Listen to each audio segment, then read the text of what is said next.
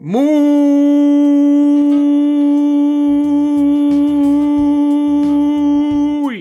buenos días, tardes y noches a todas las personas que escuchan este programa llamado, titulado, conocido como Ni tan spoiler. Mi nombre es David y como siempre transmito de Caldera para el Mundo y hoy acompañado con mi querido amigo que se encuentra en la capital, muerto de frío parece, igual que por estos lados, Don Rodrigo, ¿cómo estamos? Bien, pues amigo, aquí grabando un nuevo capítulo de tan spoiler. ¿En qué número capítulo vamos? Este va a ser el capítulo 79. 79, igual llevamos harto, ¿ah? Toda una. Pues 79 en la segunda temporada o 79 en general? No, en general. La, de la segunda temporada este debe ser el 23, 24, por ahí. Ah, ya, ya. Igual llevamos buen número, ¿ah? Ya somos senior Sí, en esto. imagínate cuando, cuando cumplamos 100 capítulos. Oh, ¿Cuándo será? ¿Como por diciembre por ahí o no? Calculando, ¿no? A ver, eh, yo creo que sí, yo creo que Por como por diciembre. Hay que hacer un capítulo especial en ese momento. Sí, un, capítulo especial así de, de etiqueta y que por streaming, yo creo. A lo mejor, sí, hay, hay que planearlo para no seguir haciendo pauta en, en- en- en el programa. Sí, mejor, claro, mejor, mejor lo vamos a planear con, con tiempo. Con tiempo, Oiga, sí, para que amigo. salga algo bonito. Dígame. Y ya, ya estaba viendo algo aprovechando y como hace tiempo que no, no me tuve que ausentar, hace tiempo que no hablaba con usted, ¿ha estado viendo alguna serie, alguna película, algo? Mira, ¿sabes que he estado viendo Loki? Que me carga, ¿Ya? pero tengo que verla por el podcast, porque en algún momento hablaremos de Loki. Sí, totalmente. ¿Y qué otra cosa he estado viendo? ¿Sabéis qué? Oye, Eh, ¿qué tal, ¿qué tal va hasta el momento? Porque no, mm, eh, no, todavía no la veo, pero mm, creo que va en el capítulo 3 por ahí, ¿o no? eh, hoy día, bueno, lo que pasa es que estamos grabando un día miércoles. Nosotros generalmente grabamos los jueves. Pero Loki estrena los miércoles y hoy estrenaban su cuarto capítulo. Mm, hay que estar ahí al pendiente, son 6 nomás. ¿No, no te ha gustado? ¿Son seis? Ah, mira tú. qué bu- O sea, a mí no me ha creo que- gustado. Don Fernando le tiene fe. Sí, y creo que se viene una segunda temporada, dicen, de esta Loki. ¿En serio? Y por lo, lo más probable, todavía no está definido, pero es lo más probable que venga una segunda temporada a diferencia de las otras series que, que hemos comentado. Sí, y sabéis que por mi sobrino, y bueno, mi sobrino que hace que estuve en Antofagasta, estuve viendo harto Bob Esponja. Pantalones cuadrados. Bob Esponja, pantalones cuadrados.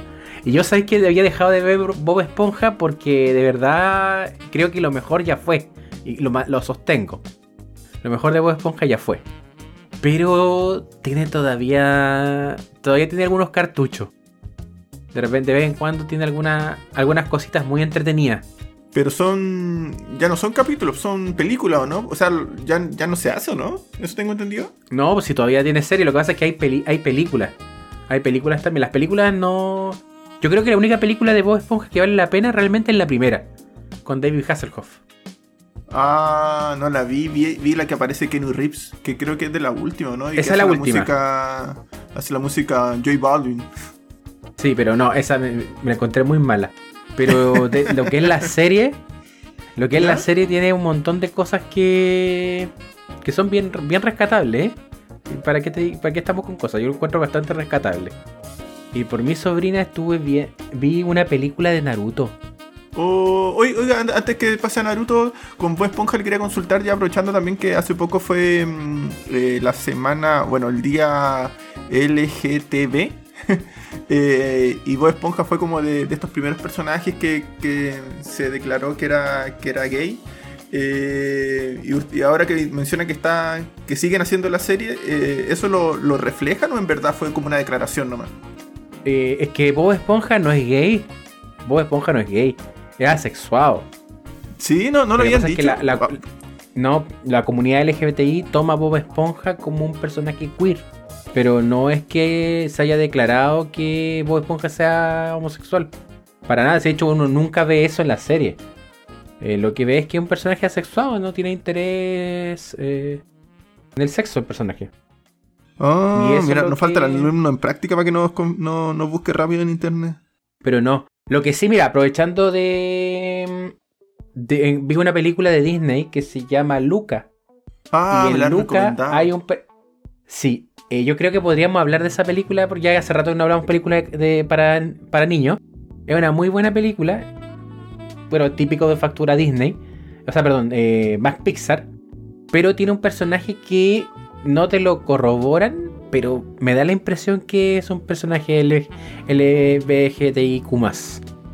Y creo que por ahí van unas, unas teclas bien interesantes que, bueno, que no sé, pues si es que hay interés acá hablamos de la película, que me gusta, me gustó. Sí, me tinca.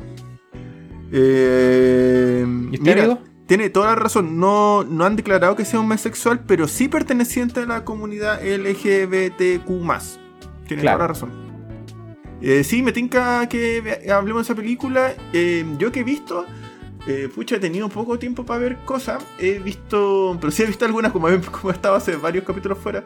vi no me acuerdo si es la tercera o cuarta temporada de Élite, esta serie española que eh, antes de sacar esta nueva temporada, como la semana anterior, tiraron como una especie de miniseries de los personajes que ya no aparecen, que son como de dos capítulos. Eh, pucha, obviamente la primera temporada era la, mejor. Esta me sirve para ver el rato, pero no, no pega como las primeras temporadas. Y parece que van a seguir haciendo más temporadas, nuevamente sacando personajes, metiendo nuevos pero mm, eh, netamente con un tinte comercial. La serie en verdad ya terminó hace rato, sí. Esto es, como una, una larga mm, secuela, no sé, eh, una larga agonía. Eh, ¿Qué más he visto? Hoy sabéis que he estado viendo. Mm, no he cachado que en Netflix está, está Pokémon, la serie original.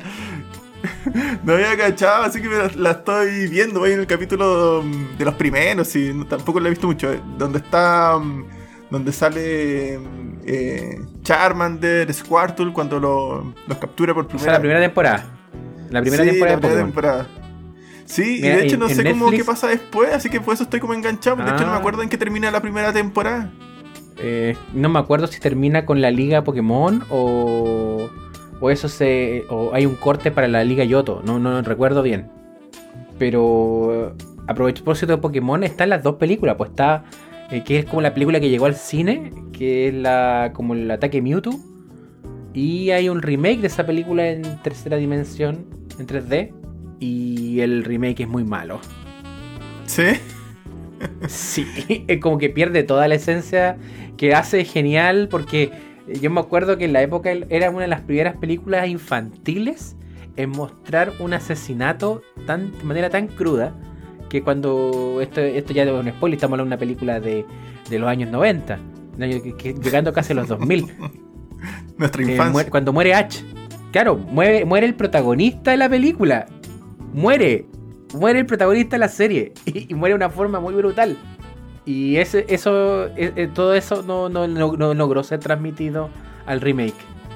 De hecho, mi sobrino, mi sobrino que le gusta Pokémon, eh, vio las dos películas y le gusta mucho más la original. Pese a que la que, la que por su generación le va a llegar, o sea, le llegó, es la, el remake. Y aún así vio la otra y la otra le pareció fantástica. Sí, la serie igual me tenga que mejor la original. No he visto las siguientes, las siguientes como temporadas, llamémosle así. Pero me tinca más la original, así que. Es que igual hay un eh, eh, Lo que pasa con el. con la serie. con esta serie es que últimamente la han, la han, reseteado mucho. Sí, pues. Es verdad. Eh, como los Power Rangers, fue la primera serie que como que le dieron mil vueltas para ¿Cómo se llama? De, lo mismo. De hecho, estaba buscando el juego de Pokémon, ese de, el clásico, el, con el emulador de Game Boy. Todavía no lo encuentro. ¿El rojo, el rojo y el, el rojo y el azul? estaba el rojo, el, rojo, el verde, el azul y el amarillo. Que, que básicamente con qué mono partía y el amarillo partía ahí con Pikachu. Claro. Así que. Yo jugué el rojo. ¿El rojo? Sí, yo jugué el rojo. Claro, o sea, que igual podía elegir entre Charmander, Bulbasaur y Squirtle. Nadie elegía Bulbasaur, obviamente. Y luego se quedaba o, o, sea, Squirtle o Charmander. Yo elegía Charmander la gran mayoría de las veces. Ah, yo jugué el amarillo con, con, ¿cómo se llama? Con Pikachu. Con Pikachu. El clásico. Sí, en realidad casi siempre, las veces que he jugado Pokémon, casi siempre ocupo el, el starter de fuego. Hay muy pocas veces que he ocupado el starter de, de planta, por ejemplo. Estamos entrando en un terreno así pantanoso de ñoñez con esto. sí, desperfilándonos. Pero no importa. Ya, ya nos Claro, desperfilamos nosotros- bastante. no importa. Nos desperfilamos hace rato. Desde que empezamos con, con las canciones, que estamos desperfilados. Oiga, amigo, no sé si le. ¡Uy! Ah, no puedo partir también sin decir eso. eh, Pucha, quería haber estado en el capítulo anterior. Me, me gustó. no, eh, Sweet Tooth. Quería comentarla. Buena. No sé no, no he escuchado todavía el, el podcast. No sé qué, qué comentaron, pero al menos a mí me gustó. Ah, sí, eh, es un podcast bastante favorable sobre Sweet Tooth. Sí, bueno. Bueno, me gustó la música, la ambientación, la historia bien, bien, bien hecha. Eh, incluso como que no necesariamente tiene que ser como, como gente de cómics o algo así. No, bastante bien. Sí, sí. De hecho, aquí estamos esperando la próxima temporada de Sweet Tooth. Buenísimo, buenísimo. Ya, amigo, no sé si empezamos a, ahí a marchar con... Eh, demo. en démosle. verdad, le voy a ser de- súper sincero, he estado tratando de estirar el chicle porque me tinca que, que, que de esta película no le vamos, de este limón no le no vamos a sacar mucho jugo. No le tenéis fe a la película. No, si ya no le. O sea, le. Ya no, le voy a partir fe. al revés. Le, le tenía fe, pues, por eso la, la vi. Mm, Me gustaba como. Siento que prometía bastante, pero, pero bueno, ahí lo vamos a estar conver- conversando. Bueno, eh, promete. Hay promesas que a veces se cumplen y a veces no. Cuando supimos de esta película, esta era una gran promesa porque estaba la posibilidad de poder eh, realmente saber si es que los hermanos rusos, que son los directores de esta película, eran capaces de hacer algo bueno y más aún saber cuál es su mano real, o sea, cuál es, cuál es como su capacidad como directores fuera del mundo Marvel. Eh, anclado a, eh, en este caso, Apple TV, que Apple TV se ha caracterizado por tener muy buenas producciones. Eso también yo creo que deberíamos, no- nosotros en el podcast no hemos hablado mucho de producciones de Apple TV, pero deberíamos en algún momento ent- sentarnos a, a discutir eso, ¿ya? Y lo segundo, que la segunda promesa o apuesta tenía que ver con la figura del protagónico. Porque ya lo habíamos visto en El Diablo a todas horas. Eh, en este podcast al menos, eh, si bien la fue bien valorada su actuación, no, la encontramos que fuese sobresaliente. Entonces también acá, porque era una película de hecho un poquito más coral que esta.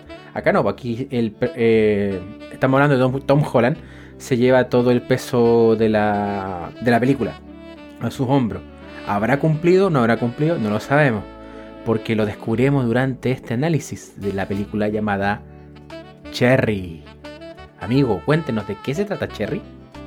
Em, como bien dice usted, amigo, esta, esta producción de los hermanos rusos eh, prometía bastante y sobre todo con la actuación de Tom Holland. Yo creo que en verdad mm, eh, El Diablo a todas horas era también un- una especie de, de enganche de carta presentación para ver esta, esta película. A mí me gustó mucho esa producción eh, y creo que es lo que me motivaba a ver es- esta película. Bueno, contando un poquito la, la- la historia, igual es un poco enredada, así que voy a tratar de ser como mm, eh, simplificarlo y, y, y sin tirar spoiler, que es lo que me caracteriza. Eh, es básicamente un... En algún rato vamos a tirar los spoilers, pero todavía no. Todavía no. Un chico mm, universitario, como muchos universitarios, sobre todo en Gringolandia, eh, no sé, como que vienen ya de por sí a esa edad arrastrando bastantes fantasmas, bastantes como confusiones en, en la cabeza. Eh, y eh, su historia está asociada a que eh, tiene una, una novia que lo tiene como, como para la paipa, lo tiene para el deseo, que lo trata súper mal. Eh, y en eso la universidad también conoce a otra chica, Emily, que es como la, segunda protagonista de esta, de esta buena historia.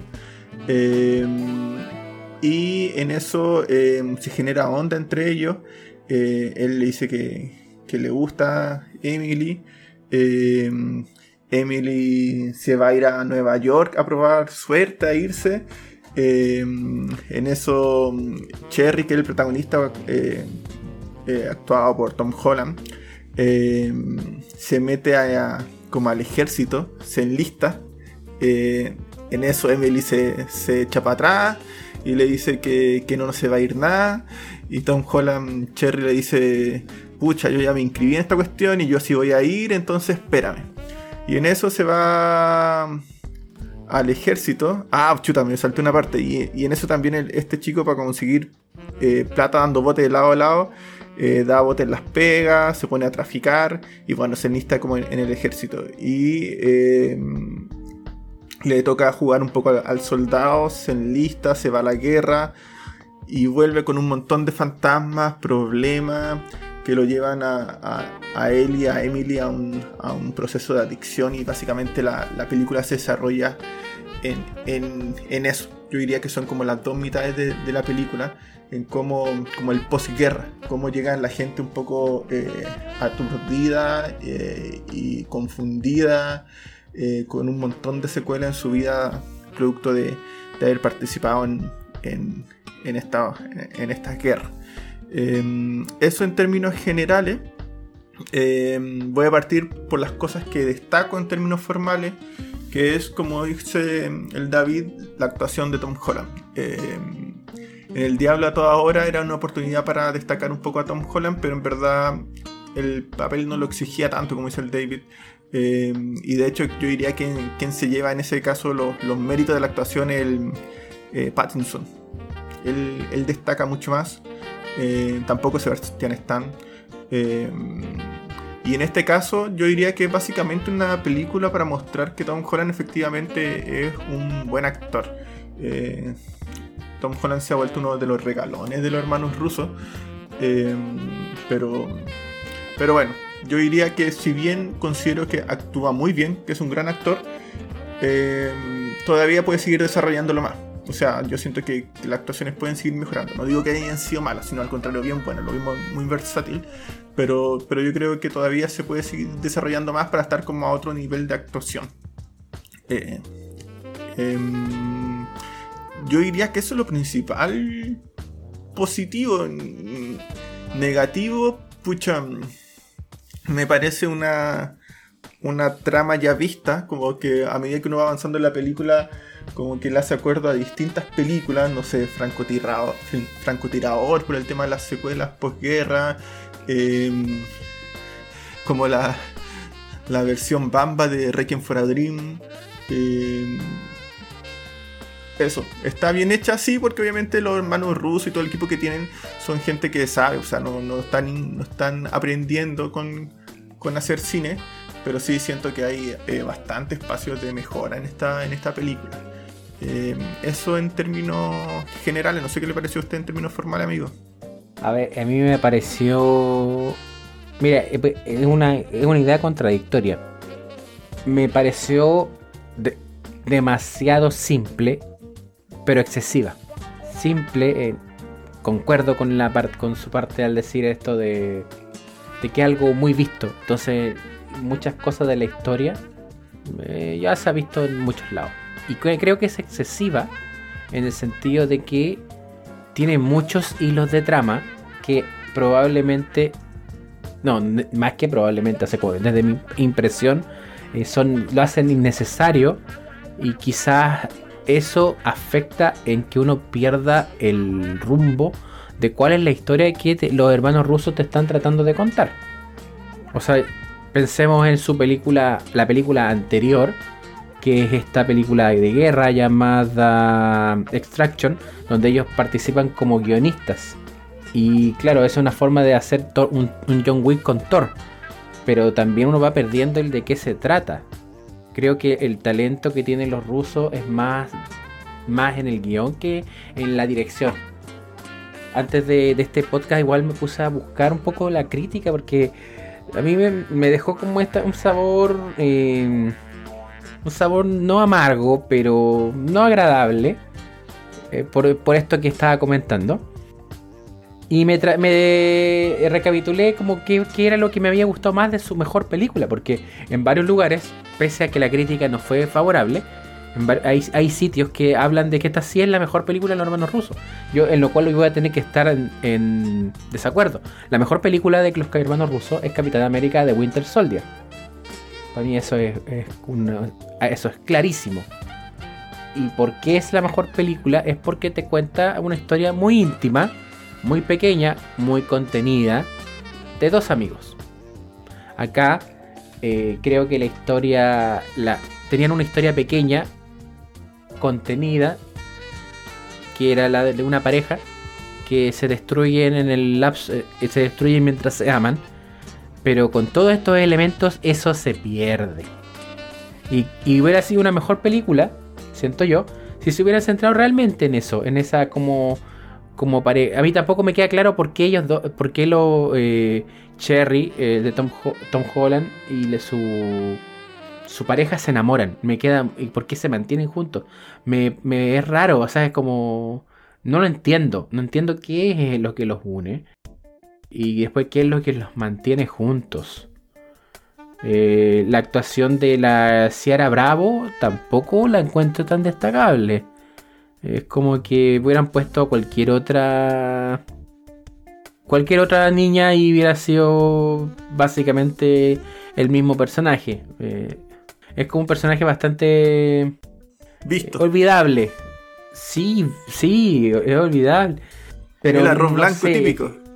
Claro, es como. Tiene que estar ahí como, como acompañante, como bandejeando. Bandejea todo el rato a Tom Holland. A cada rato. Y, de Tom Holland debo decir que sí.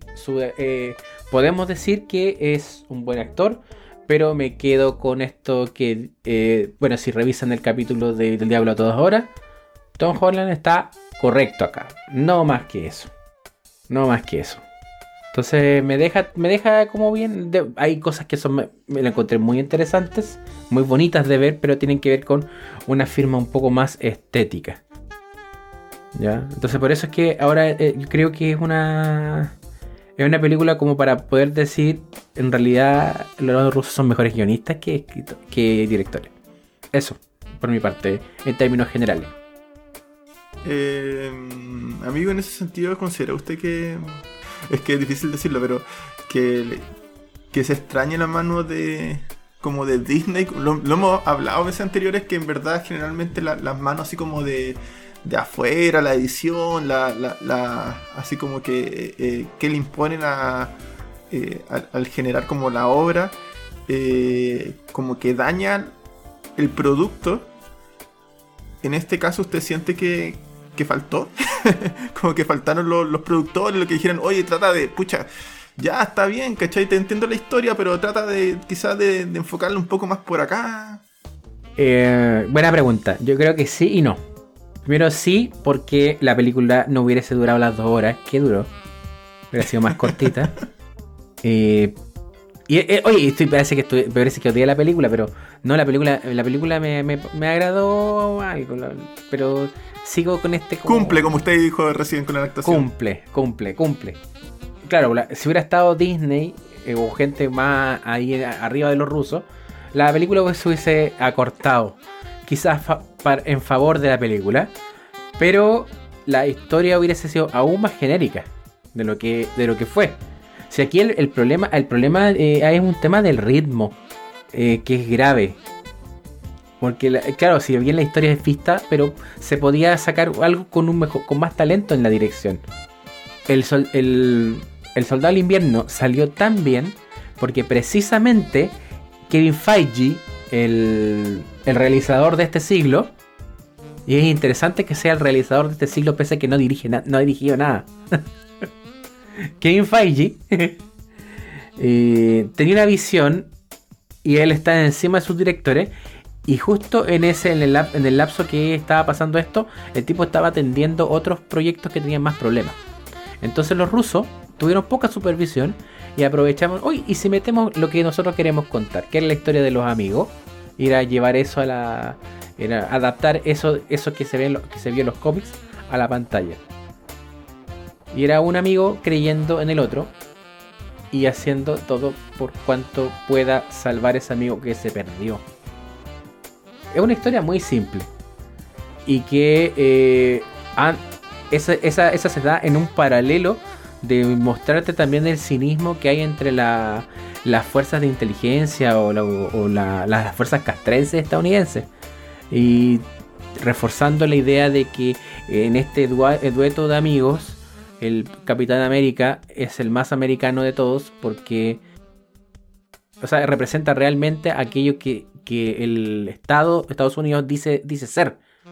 Más eh, en, la, en, la, en, su soberbia o en su forma. Em, en su forma declarativa de, de, representarse.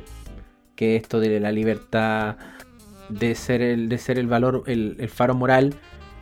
El Capitán América representa eso, pero representa eso en una nación que no lo tiene. No sé si me explico. Entonces, mm. eh, es una. Es, una, es, es la, mejor, la mejor película de estos dos. Y ese es un accidente que no se va a volver a no volvió a ocurrir. Nunca. Ni siquiera Waititi. Porque Waititi igual hace una buena película, pero juega las reglas. Juega dentro del, del marco de, lo, de Disney. De Disney Marvel. Y saca una buena película. Esta otra es buena porque se salió del marco. Y no lo logran replicar acá. Estos, los hermanos rusos, de hecho, dirigen eh, You, Me and Dupree. No sé si te acuerdas de esa película. No, no. Creo que no la vi. Es una adaptación. Bueno, en realidad es una. Sí, pues una suerte de adaptación de la de Tres son multitud. Porque Tres son multitud es una serie viejísima que se transmitió en Latinoamérica. Y se trató de hacer eh, un remake a través de adaptación cinematográfica el 2006 y que estuvo en la silla de los directores, de nuevo los hermanos rusos. Y en ese tiempo estaba protagonizada creo que por Owen Wilson y Kit Hudson, no me acuerdo el resto del, elenco. No me acuerdo el resto del elenco. Pero tampoco fue bien criticada. se vio como una cuestión muy genérica. Amigo, ¿sabe qué es lo que me, me pasa con los hermanos rusos? Que, que, no le entiendo la onda. O sea, eh, como que ya siento que esta película, que al final lo mismo que pasa con, como con todas las producciones de los hermanos rusos, o sea, y sacándose los Avengers que directamente es de ficción, eh, que ya siento que buscan por una parte potenciar o mostrar la, la calidad de actor de Tom Holland, ya y lo, lo logran Em, pero no entiendo qué buscan demostrar ellos, porque en verdad siento como que buscan mostrar una, película dramática, pero así como, como ese dramatismo que, que y, fuerza y potencia que está como en lo real que es y uno lo hace, lo hace pensar y, ve como la crítica diciendo, chuta, esto es lo que le pasa a la gente, por ejemplo, que, que va por, no sé, por guerra, pero como que siempre tiene muy en la mano la ficción, entonces eh, la historia se hace poco creíble. A mí me pasaba un poco con esta, con esta mm, película, siento que, que, estaba como en un drama. Eh, ya, como te decía, los niños son se, se, confunden, no sé, están viendo qué, qué, pasa con su vida, se pueden listar, no sé, o puede ser otra cosa. Pero mm, de ahí el tema de los bancos y, robando y asaltando de la forma que lo hacía es como muy, muy ficción, muy poco real. Entonces de ahí ya, ya me sacaba de la película y me sacaba de, no sé, de la potencial crítica social que harían o, o, también me costaba entender qué es lo que buscaban mostrar. Eh, como que tienen, le cuesta despegarse un poco de, de, la ficción, siento yo. Sí, yo estoy de acuerdo con eso. Eh, pero quiero, quiero justificarlo, pero con spoiler. sí, adelante, amigo. De hecho, iba a decir el final, pero ya que usted está ahí, dígalo. Ya, amigo, puede lance usted la alarma. Eh, eh, dígale al, público que se proteja porque se vienen los spoilers. Dígale usted. Atención, atención. Esta zona es de tsunami. No, se, viene todo, se vienen todos los spoilers, cabrón. Así que si no han visto la película, eh, véanla y después continúan con la siguiente parte del podcast. Ahora, si quiere, si quiere escuchar los spoilers y no verla y sin haber visto la película, hágalo, no se pierde de tanto. Eh, para mí, la, parte mejor lograda fue la parte de la guerra. ¿Por qué? ¿Sí? Porque era súper fácil que fuese la mejor parte. Eh, creo que era muy fácil. De hecho, hay unos. Es muy esperable que sea la mejor parte de la, parte de la guerra. No tanto por, la, por el solo hecho de que haya acción. sino que es lo que lo más coherente con un eh, con crearte a una persona con estrés postraumático. En cómo te van armando esto. Es la parte que más destaca la actuación de Tom Holland.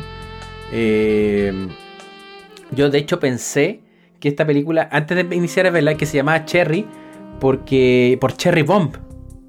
Como estas bombas de racimo. Ah, ya, sí. yo pensé No que pero sí. no. Pero después entiendo que Cherry eh, tiene que ver más con que con el que un caramelito, porque el, tipo se vuelve adicto a las drogas y a principalmente a, fármacos, que es lo que te entrega. Porque eso, eso es lo interesante de, de cuando tú, cuando uno se planta a, ver o a, la idea de, de- del consumo de cierto tipo de sustancias. Porque, ¿de qué te, te volvió adicto? De, pastillas, po. ¿Y quiénes entregan los fármacos? Los institu- las instituciones. Entonces estamos, estamos viendo de un, de un tipo que es dañado porque es un veterano de guerra. Entonces el veterano que está dañado por su estado, que lo mandó a matar, a ver morir a su gente, por básicamente nada. Es, el, es la guerra. La guerra te mandan a matar, a ver morir y no hay nada. De hecho, el cierre de, esto de la guerra, cuando están recibiendo la, la medalla al honor, dice aquí yo no... eh, todo lo que está pasando acá no tiene ni un valor, no tiene ni un sentido, porque yo estoy acá vivo de suerte. Por muy buen guerrero que seas, es probable que mueras. Y que mueras por la idiotez de alguien. De hecho, te muestran eh, personajes que son tremendamente estúpidos, estereotipadísimos. y, no- el, el- y el estereotipo tampoco está tan lejano a la realidad. O sea, ya digamos que casi no es un. Es casi una representación de.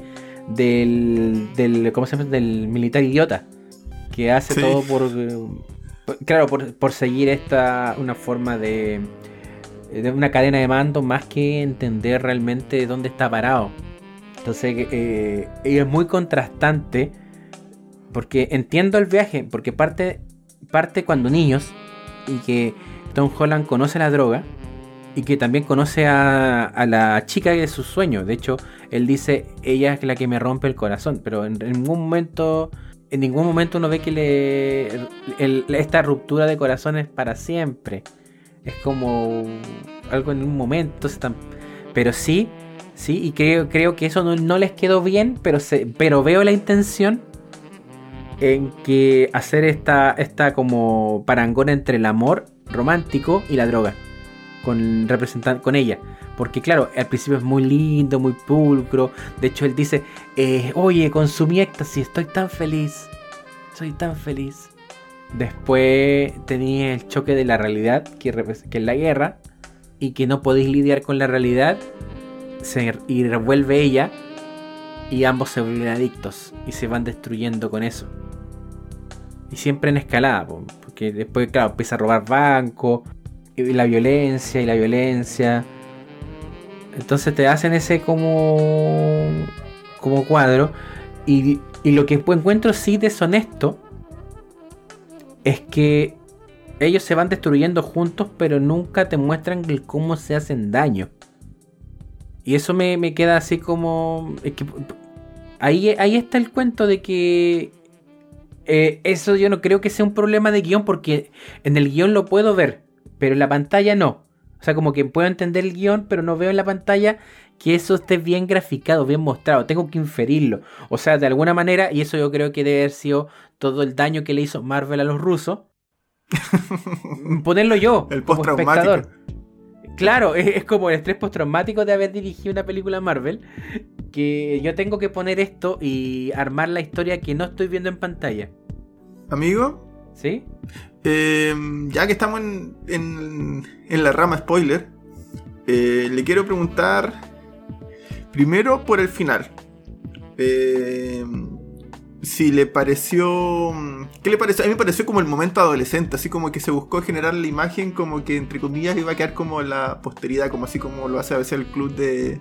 el club de la pelea, que uno recuerda imágenes y dice, oh, genial. Y quedan así como grabadas. Uno, ¿qué le pareció el, el final? Eh, a mí no me gustó mucho nuevamente porque lo considero muy, muy, muy fantástico. Eh, bueno, ya que estamos en spoiler, el tema de, de cómo robar el banco, después decir que llame a la policía, después esperar a la policía con disparo y estar drogándose, quedándose inconsciente. Eh, y también si le pareció el epílogo innecesario. Sobre lo primero, más o menos. Porque me gustó cómo estuvo filmado. sí, te comparto. Es cliché, ya está visto muchas veces, pero que les quedó bonito, grabado bonito. el epílogo, el epílogo, innecesario. Total, ya es innecesario.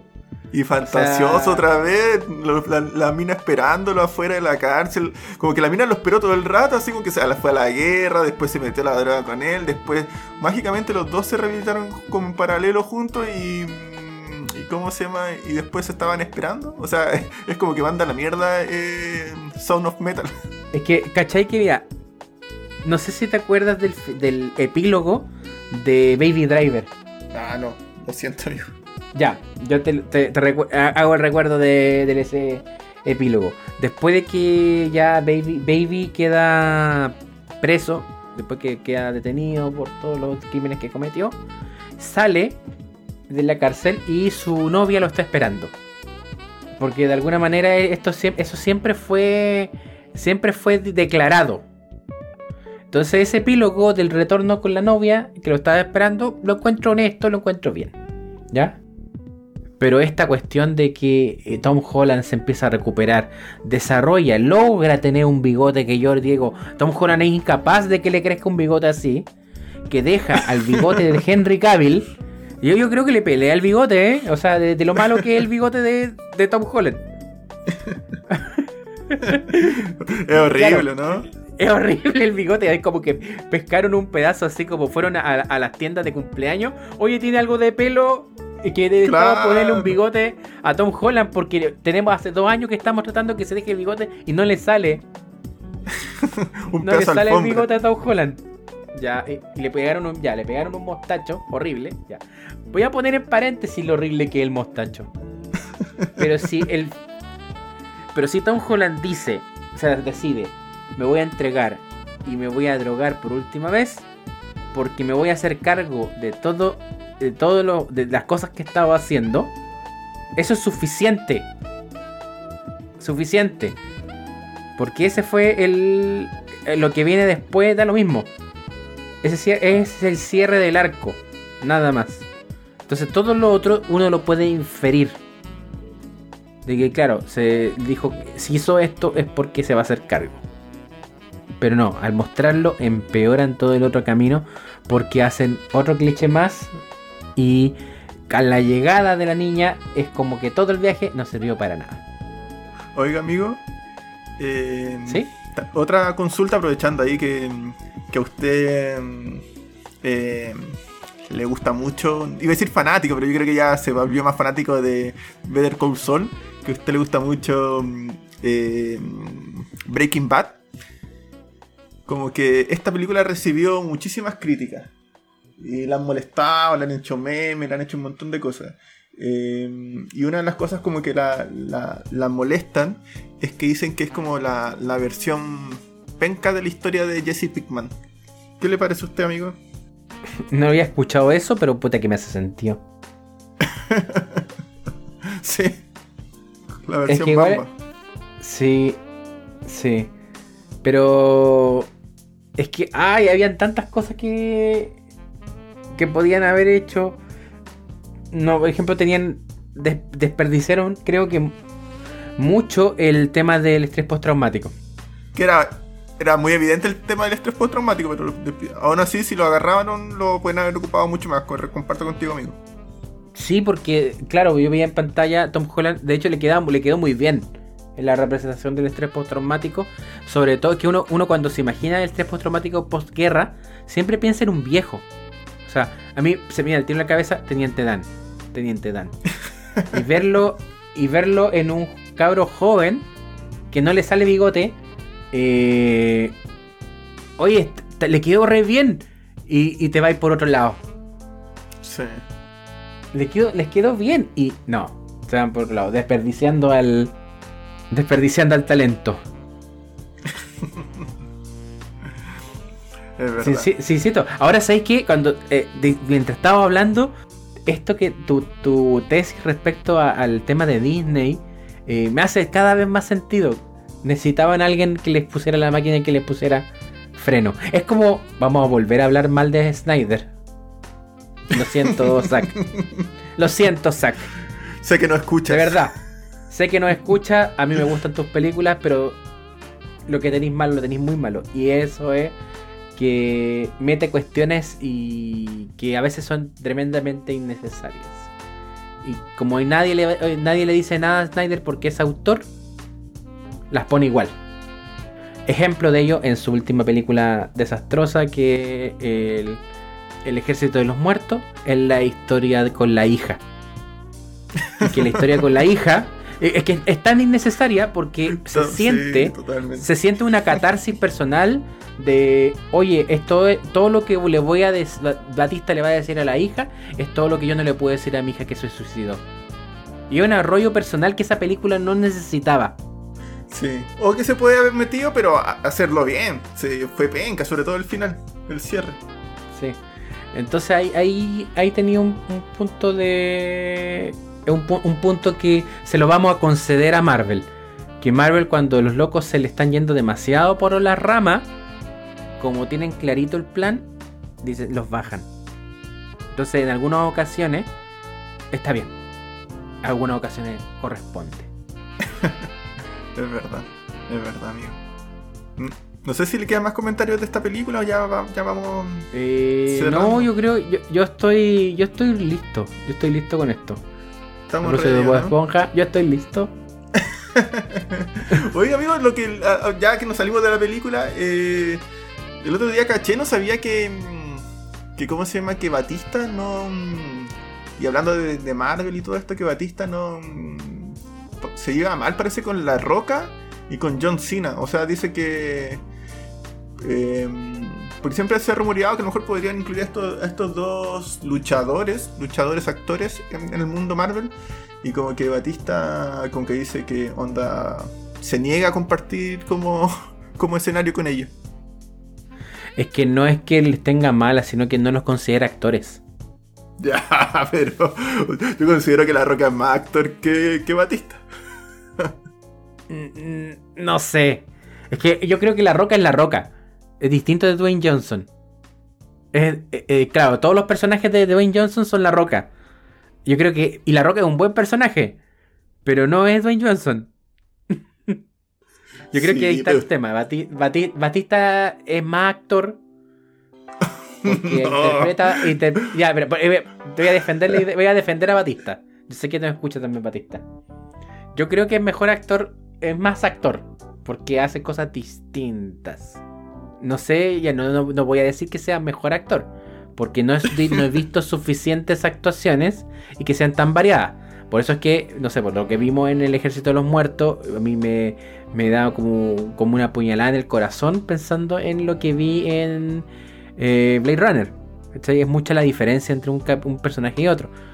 Es un diametralmente distinto. En cambio, cuando uno ve una película de La Roca, siempre es La Roca siendo de La Roca. Siempre. El mismo personaje. Entonces no, no te podría decir que La Roca hace cosas distintas. Siempre La Roca. Sí, sí. Y John Cena no. No, John Cena es.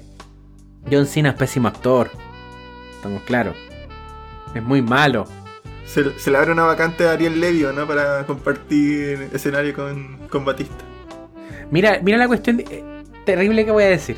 Porque ser- puede ser peor. Ariel Levy es un pésimo actor. Pero del verbo mal actor. Dejó todas las bombas para el final, ¿eh? Sí, puro Spice Bomb. El peor actor. Uno, uno de los peores. No, el peor. Uno de los peores actores chilenos. Pero, a diferencia de lo otro, de lo otro, donde destaca es en la lucha libre. Y la razón por la que destaca es porque su personaje es una representación de sí mismo, como villano. Ariel Levy llevado al villano. Entonces, ¿cómo va a actuar mal si se hace una parodia de sí mismo? Y por eso es uno de los mejores villanos de la lucha libre chilena. Ariel Levy. Menos Que mal hoy, que- hoy está triunfando en la escena indie. Sí, sí. También nos y escucha. que su sí, y que también nos escucha. Y que su amigo Eli Roth ha hecho todo lo posible porque haga una carrera en Estados Unidos. No sé si viste Green. Inferno. Qué película más mala. Yo creo que. eh, eh, mira, no la, no la he visto hace mucho tiempo, pero aquí va mi anti-recomendación de la semana: Green Inferno. O cualquier película que haya hecho eh, Nicolás López. El, alias El Funetti, alias El Viejo Cerdo, alias El Asqueroso, alias El Abusador. Eso. Esos son mis anti-recomendaciones del día de hoy. Bueno, amigo. Oigan, yo creo que me vamos viste y me pasando. Sí. me enojo y cierro el computador de una patada. Y cierro, y ya se acabó esto. Oiga, amigo, eh, pasando a palabra al cierre, eh, quiero agradecer a todos los que nos escucharon este capítulo eh, y eso, invitarlos a que nos hagan nuestras recomendaciones y vamos a seguir ahí. Bueno, tenemos todavía agenda, no me acuerdo qué película toca la siguiente semana. Invencible al parecer, si es que no hay un cambio. Invencible. Invencible, ¿viste? Una serie. De esa sí tengo Ah. hartas ganas que hablar. Pero es que a mí, a mí me hubiera gustado escuchar a Nelson porque Nelson no pudo llegar a- no pudo llegar hoy. Las impresiones de Nelson de Cherry. Porque yo creo que. No sé, no, me imagino que Nelson lo hubiera. Viendo Cherry le creció el pelo y se lo sacó. Sí, yo estoy seguro que le cargo. Sí, yo estoy seguro. Que fue una tortura de, de dos horas. sí. Así que eh, yo creo que va su retrucada la próxima semana. Así que, bueno, yo igual también me quiero despedir de, de nuestros auditores y auditoras. No sé si decirles no vean Cherry. Porque tampoco es tan mala. ¿eh? Es como si quieren pasar el rato. Van a encontrar cosas que se ven bien. Puede poner un poco la crítica en suspensión. Eh, hoy no, no sacamos los zapatos criticándola, pero aún así mm, no la van a pasar mal si van con no van con expectativas muy altas. Yo creo que ese es el punto con Cherry. Si Llegar con expectativas altas, así como hoy vamos a ver una película de los hermanos rusos. Vamos a ver a- a- al niño araña habla- haciendo cosas de guerra. Si va con expectativas altas, a lo mejor no la va a disfrutar tanto. Si la ve como película del montón, pues yo creo que la va a pasar bastante bien. Porque, insisto, hay cosas bien bonitas, bonitas en pan- que salen en pantalla. Y lo segundo, pedir, por favor, cárcel para Nicolás López. Que se haga justicia con ese. Cars. Ahí va, terminó Brigia. Me, me gusta eso cuando, cuando termina Brigia. Está bien, está bien, está bien. Sí, así que eso. Y bueno, invitarlos a que nos sigan en Twitter, en Facebook e Instagram para que vean la información y las cositas que nosotros vamos ahí compartiendo y que nos escuche por Spotify, por Apple Podcast, por Google Podcast, por Anchor, por Epox, por YouTube y demás. Esperamos que pronto también por Facebook Podcast que aún no se estrena, pero Don Mark Zuckerberg si deja de espiarnos podría avanzar con ese proyecto. Eso ha sido todo por el día de hoy. Nos escuchamos en breve. ¡Chau! Chao, chao.